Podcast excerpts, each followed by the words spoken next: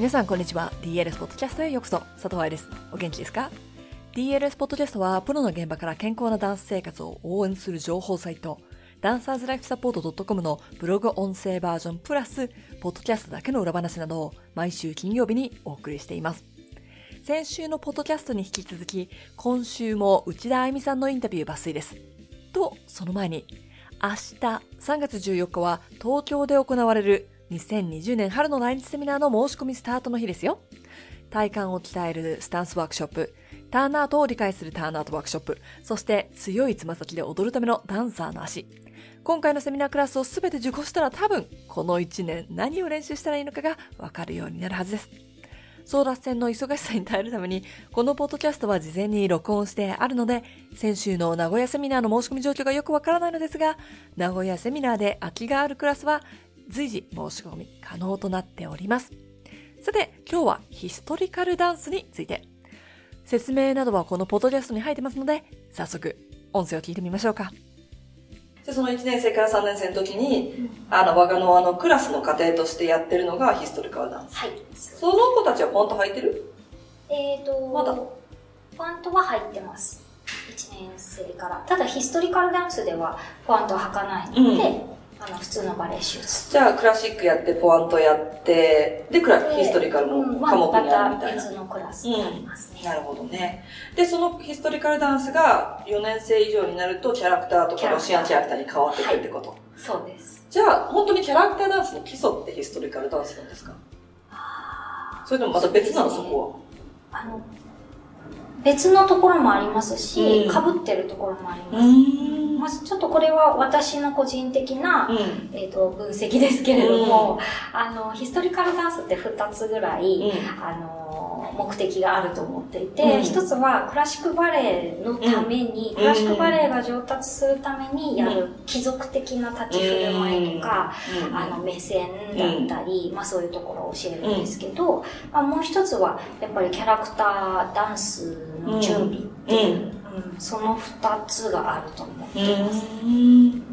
で、ヒストリカルダンスってこう、私たちずっとさ最初からそう言っちゃったけど、一体何ですかっていうところに行こうか。その二つに分かれるっていうけど。ねうん、はい。えっ、ー、と、ヒストリカルダンスは、まあ、本当に、まあ、クラシックバレエは貴族の踊りから発展していったと思うんですけれども、うん、その貴族の踊りをまずはやる。うん、それがヒストリカルダンスの、まあ、主な目的ですね。で、なので、まあ、やっぱり、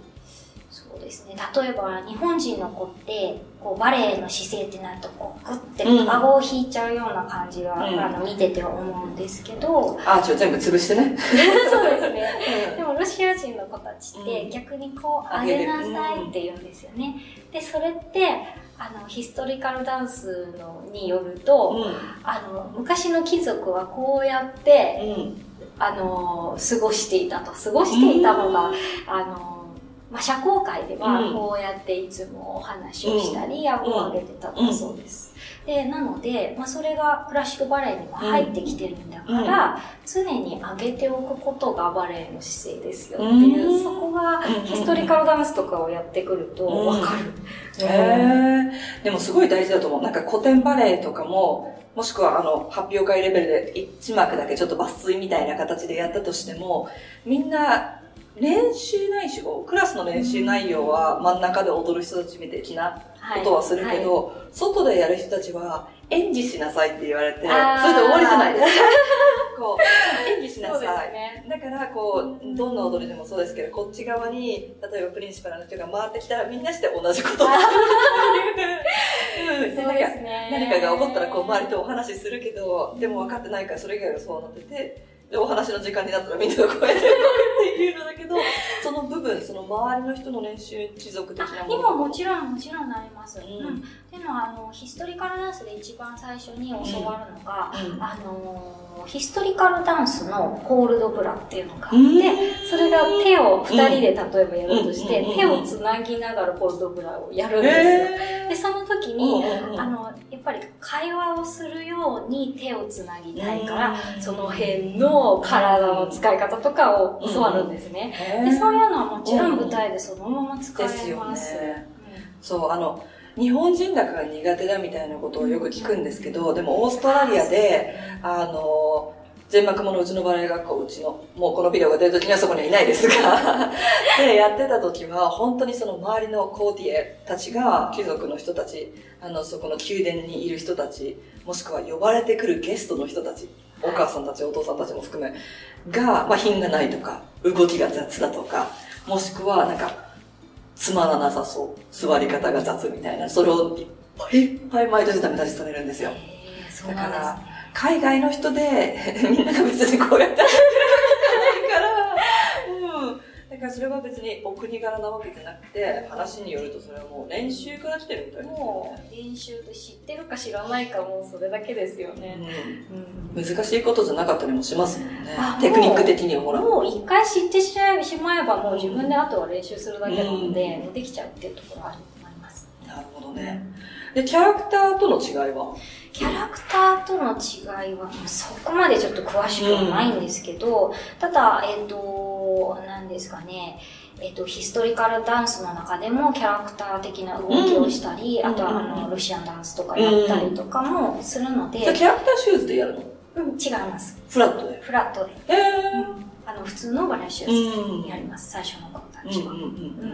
で、おそらくあの、7年生とか8年生になってくると、キャラクターシューズのようなのがですよね。で、ウクライナンダンスとかこう、もう本当にそれは、あの、YouTube で見ても、はい、そこで習ったバレエじゃないキャラクターの先生に習っても、同じ音楽で、同じ振り付けで、常にやるっていう、その、伝統的な、誰々先生から教わってきて、ずっと一緒っていうのは、バレエ学校でやりました。はい。私はキャラクターからしかやってないんですけど、はい、嫌いでしたね。嫌いなんですか？あの、まず第一になんでそれがあるのかよくわかんなかった。大事だっていうのはわかね、今、今でこそわかりますね。ヒストリカルダンスのそれもすごくよくわかるんですけど、でも真ん中で踊りたい真ん中の練習させてくれよって。なるほど。うん、クラシックのね、テクニック的な派手なものとかもそうだし、でもやっぱりそれって、大人になってっていうか、指導者になってっていうか、もしくはたくさんいろんな舞台を見たり、プロのダンサーの人と会話をしていたら、そこに行ける人が本当わずかで、その前のところで役として渡されるわけじゃないですか。はい、で、その前のところがどれだけできるかによって、自分が昇格できるかが決まるわけだから、その周りをね、どれだけやってるかってすごい大事なんで、今ではわかりますよ。若い時は。若気の至りってやつですね。あの、キャラクターシューズで足踏むのとかあるじゃないですか。自分のことを踏むわけですよ。硬いヒールで。でもキャラクターの方が難しい気がします、私は。そうですか？あの、ヒストリカルが好きだからっていうのもあるのかもしれないんですけど、あの、もっとバレエに近い感じがしますね。ね、お話聞いてる限りだともっとすぐ、あ、それだったら舞台で使えるなとか、子供でもその、あ、だからやってるのねみたいなつながりが出てくると思うんだけど、はい。そうだよで、そのヒストリカルダンスをはい、今年の2020年の、はい、あの、キッズ、バレエ 言えなかった DLS キッズで、あみさんが今回クラシックのクラスを指導していただけることになっていて、で、いつもやってる最後のセクション、ダンスのセクションで、ヒストリカルダンスの、まあ、味見というか、そうですね。体験をやってもらうという感じで。はい、やってみたいと思ってます。まあ、年齢的には、キッズに来る子たちが10歳から14までなんで、ちょうどその若縄の最後のところに当てはまるぐらいかななんて、そのヒストリカルをやるね、とは思ってるんですけど、うん、ちょうどいいと思います。ね、その時に学べたらすごくいいですよね。そうですね。で、あとはまあそれだけじゃなくて、あの、空間把握とかも、すごく大事なので。何をするんですか？その自分が舞台に対してどこ向いてるとかってこと？あ、えっとですね、例えばコロネーゼとかで、もう一列になってみんなでこう行ったりするじゃないですか。その時の感覚ですよね。やっぱり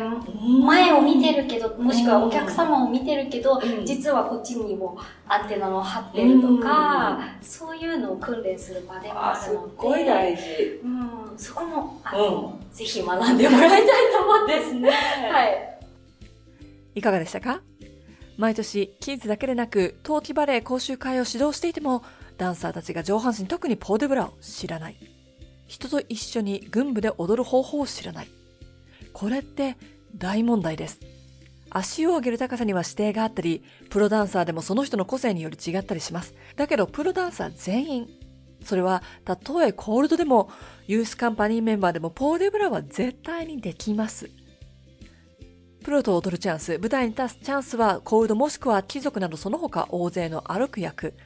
から始まりますよね。人と揃える、舞台で歩いたり演技する。それができなければ、チャンスをつかめないってことなんです。バリエーションがいくら踊れても意味はないの。趣味バレエではなく、職業としてダンサーを目指すのであれば、一番必要なことを学んでほしい。これは DLS セミナーすべてを通じて皆さんに知ってもらいたいと思っていることです。